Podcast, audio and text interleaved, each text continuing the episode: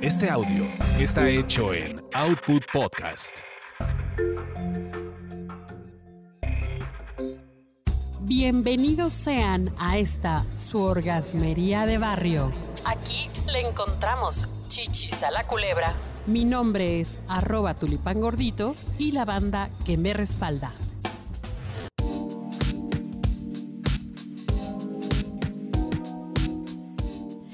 Querida banda orgasmera, aquí estamos de nueva cuenta aquí en su orgasmería del barrio al servicio de la comunidad. Y hoy vamos a hablar de un tema por demás preocupante que ya ha inquietado aquí a varias personas.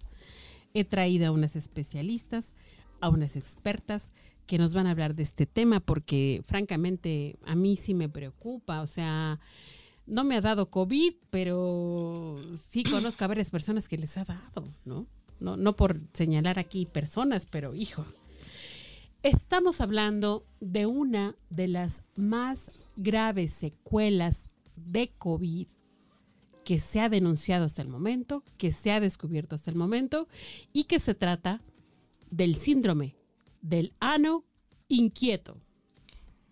Así es, que Así como lo. El síndrome Así. del ano inquieto. Así como lo escucharon, no, no, no es broma, no es cotorreo, no es jalada, es real. Búsquenlo, no me crean, google- googleenlo. Existe.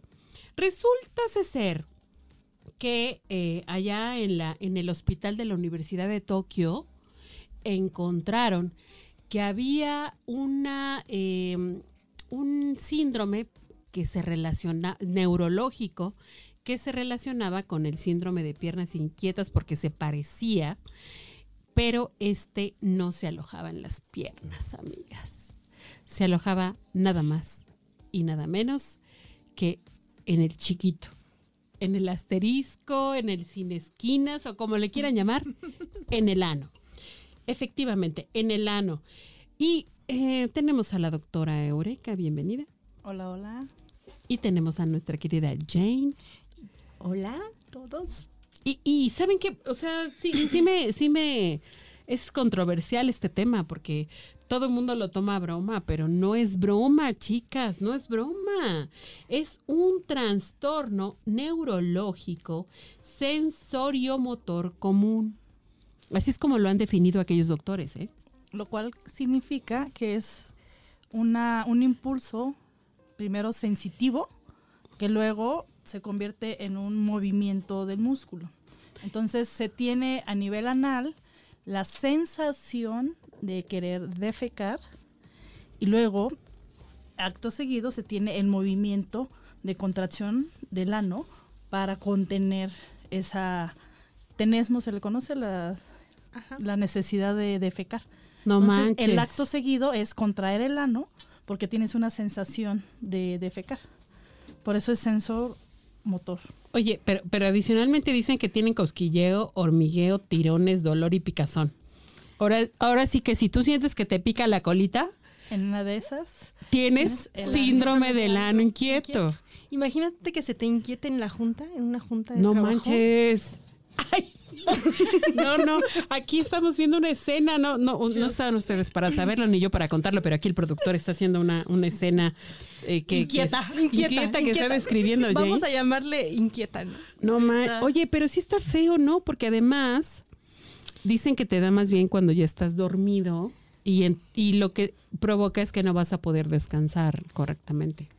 Pues sí, y que, y que sea algo que no puedes controlar además. Y otra cosa, ¿y cómo lo quitas? Ya, ya te, ya te, ya te está dando ahí, ahora qué, bueno, ¿y ahora No. cómo lo quitas? Sí, hay tienen. estudios, bueno, el estudio que publicaron, este, el malestar anal se alivió con clonazepam, que es un medicamento que ayuda a la relajación muscular y también a este, los nervios, ¿no? A disminuir las sensaciones. Oiga, Pero, pero en caso de que no, tú, no, no quisieras tomar diazepam, digo, a lo mejor... alguna-. Clonazepam. Clonazepam, perdón, eh, que pudieras a lo mejor alguna terapia alternativa como este... Caminar. eh, Caminar, Caminar y meditación- correr lo han meditación. documentado que es- son actividades que disminuyen la sensación. Esta sensación hay que pensarla como si tuvieras popó retenida. Entonces, cuando tienes muchas ganas de ir al baño y está ocupado el baño, caminar en vueltas, dan- dando vueltas, hace que disminuya, uno, este, que, ten- que disminuya tu, que te distraigas de ir al, al baño. Dos, al caminar vas este, moviendo los músculos y contraen el ano, y entonces disminuye la necesidad de defecar.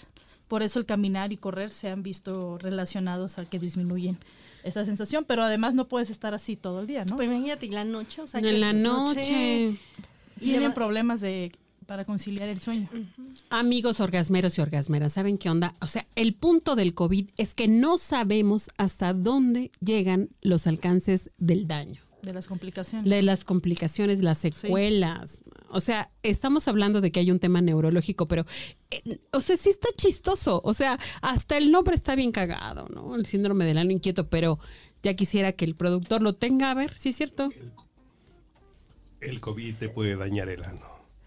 Exacto, te lo puede dañar. Científicamente comprobado. Ajá, pero saben que no se vayan porque en el siguiente episodio vamos a hablar ampliamente del ano y de todas las, las eh, Afecciones. afecciones.